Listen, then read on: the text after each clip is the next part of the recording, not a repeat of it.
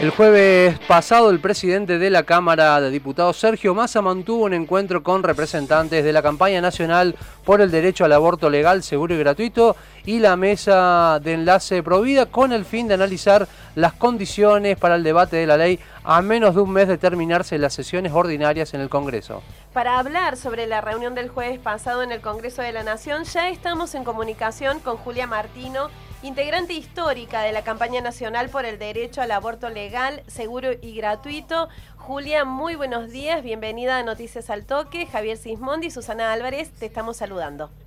Hola, buen día. Muchas gracias por llamarnos. Julia, ¿cómo te va? Un gusto grande aquí desde, desde Río Cuarto, te saludamos. Eh, ¿Cómo catalogan el encuentro del jueves pasado con el presidente de la Cámara de Diputados, Sergio Massa, y de qué se habló durante el encuentro? Bueno, lo catalogamos en principio como, como un paso hacia el aborto legal 2020, porque fue una buena reunión. Estuvimos este, unas 10 compañeras de la campaña nacional por el derecho al aborto legal, seguro y gratuito. Eh, algunas compañeras este, estuvieron vía Zoom porque somos una campaña federal y, se lo quisimos mostrar, digamos, al presidente de la Cámara, eh, así que había compañeras de diferentes provincias del país y él, estuvo con las diputadas eh, Mónica Macha y Silvia Los Penato, que son presidentas y vice de la, de la Comisión de Mujeres y Diversidad, también estuvo la diputada Jimena López y Malena Galmarini.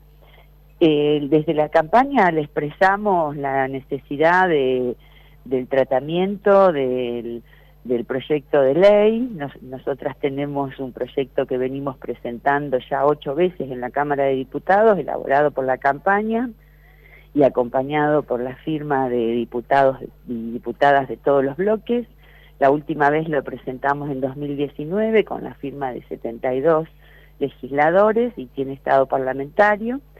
Eh, le expresamos la necesidad de que sea ahora porque este, creemos que es esencial y urgente porque la ilegalidad del aborto este, produce internaciones por aborto inseguro y va a, a colapsar más o ayuda a estresar más el sistema de salud en medio de la pandemia, porque esas internaciones durante todo este año se siguieron ocurriendo. Y por otros fundamentos más, este, bueno, porque sabemos que es un tema de salud pública, de justicia social, de derechos humanos, etcétera. Y bueno, el presidente de la Cámara nos expresó que, que el momento oportuno va a ser cuando el presidente Alberto Fernández presente su proyecto, que todavía no lo ha hecho.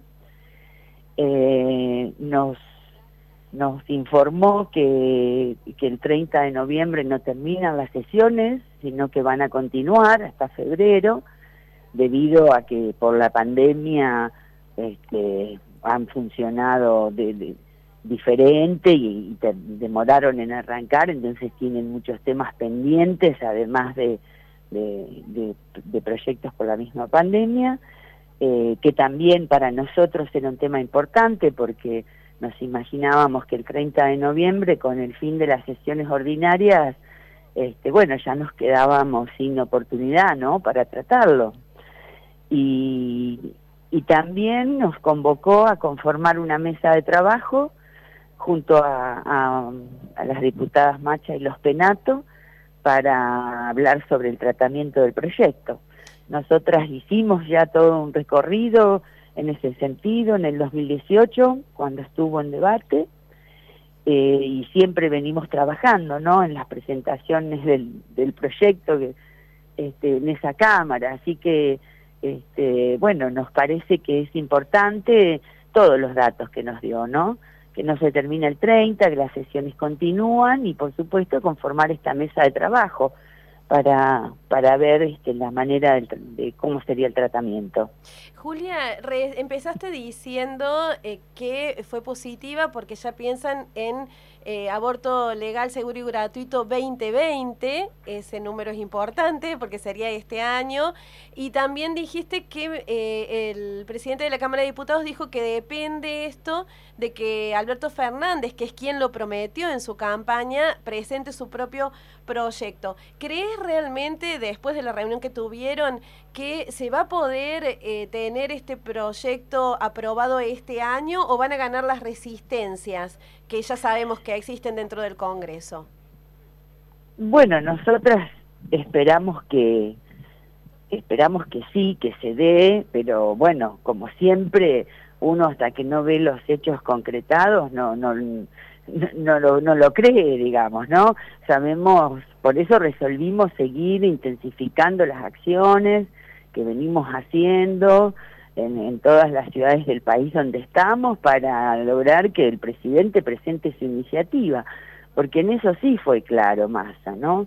Dijo, el momento oportuno es cuando el presidente presente el suyo, porque nosotras en principio le planteamos, tenemos el nuestro, el año legislativo se termina, traten el nuestro, el de la campaña, ¿no? Y, y, bueno, y fue claro en ese sentido, porque nos dijo hasta que no llegue el del presidente no los vamos a tratar. Este, o sea, era una cuestión, es una cuestión que nosotras intuíamos, pero que te lo diga el presidente de la Cámara con el oficialismo y la oposición presentes, bueno, quiere decir que toda la política también está esperando que el presidente presente su proyecto para tratar este tema.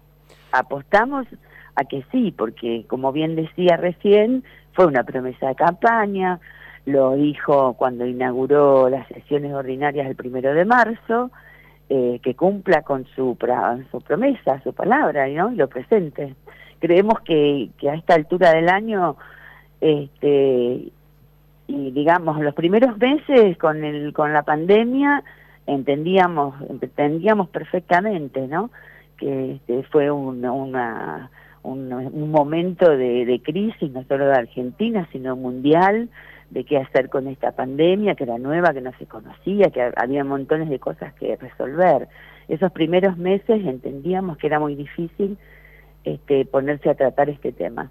Pero con el transcurrir del año y se fueron más o menos normalizando las sesiones y fueron tratando otros temas y temas muy importantes también, entendemos que no hay ahora ningún impedimento para tratar la despenalización y legalización del aborto. Julia, ¿crees en algún punto también, no, y que no ha pasado desapercibido la presencia de Malena Galmarini en la reunión? ¿En algún punto también pensás que es un guiño para que por fin se pueda llevar adelante esta aprobación de la ley? Eh, la verdad es que no sé, nosotros, nosotras digamos la conocemos a Malena Dalmatini porque viene militando este tema hace bastante tiempo y también este, participó cuando fue la discusión del 2018, digamos, o sea, no, no, no fue una sorpresa para nada, digamos, que estuviera ella, ¿no? Eh, ahora, si eso es un guiño, no sé, me parece que lo más importante es lo que nos dijo el presidente de la Cámara, este, que la, el Congreso está, está dispuesto a tratarlo, están esperando que llegue el proyecto del presidente y nos convocan a conformar esta mesa de trabajo, ¿no? Son, son, son señales clarísimas. Ahora lo que falta es que el presidente presente el proyecto, por eso tenemos que seguir este, presionando con acciones, intervenciones urbanas, este, no solo desde la campaña, ¿no? Esto ya en 2018 generó todo un movimiento de organismos de derechos humanos, de personalidades, las actrices, las escritoras, este, digamos, las distintas, distintos grupos este, vienen, vienen también intensificando sus presiones, ¿no?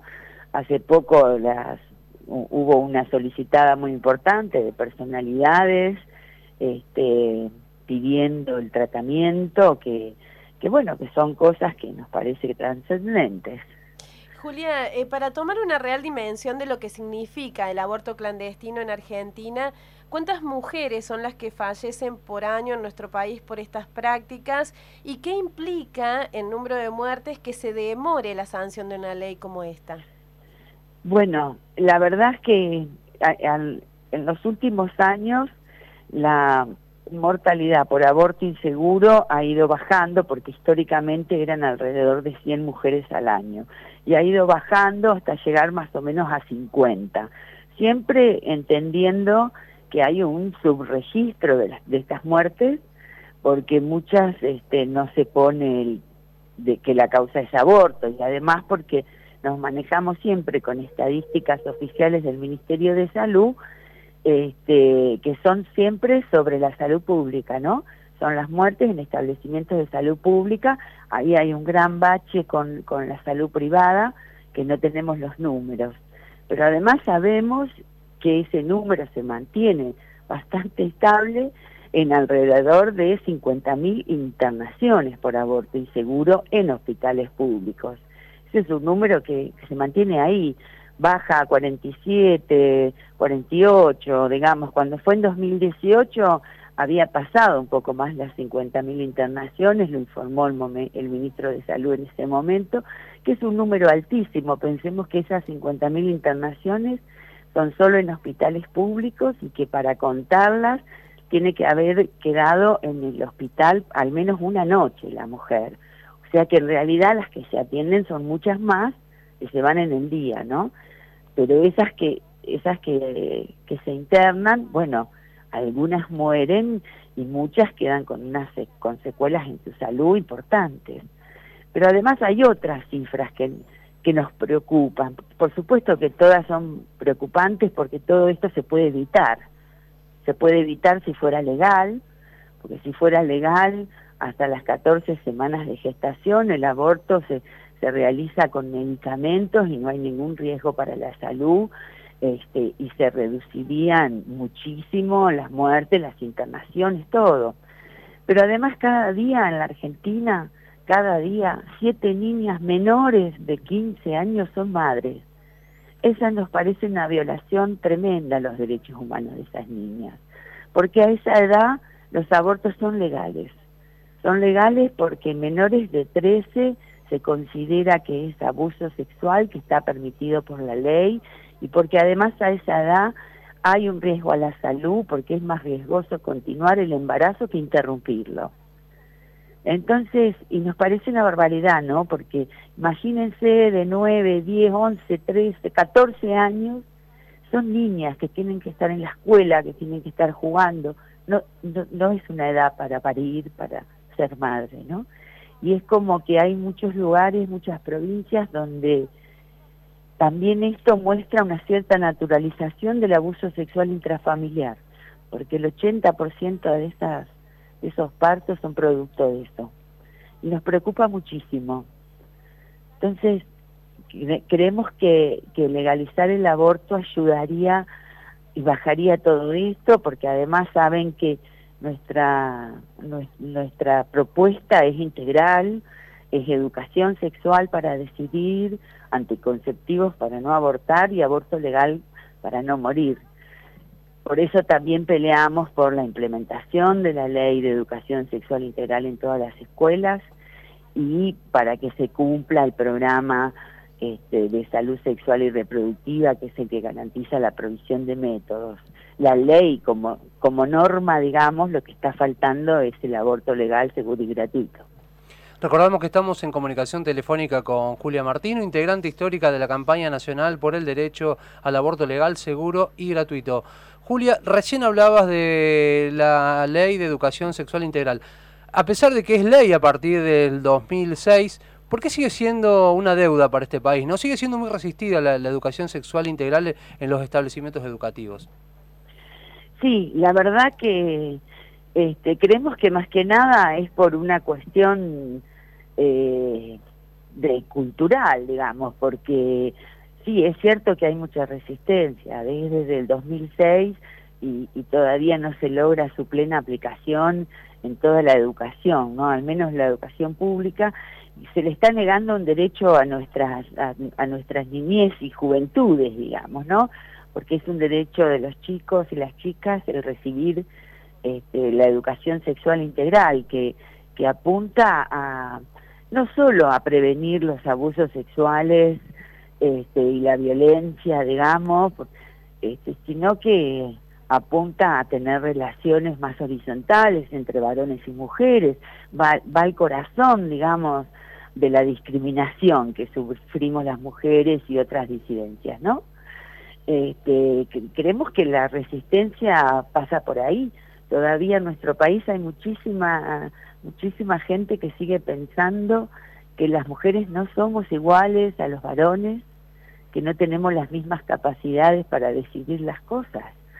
Este, eso es lo que está en la base de, la resistencia y también está eso, esa discriminación en la base de, de la ilegalidad del aborto, ¿no? No nos creen que tengamos capacidad de decidir sobre nuestras vidas, nuestros cuerpos.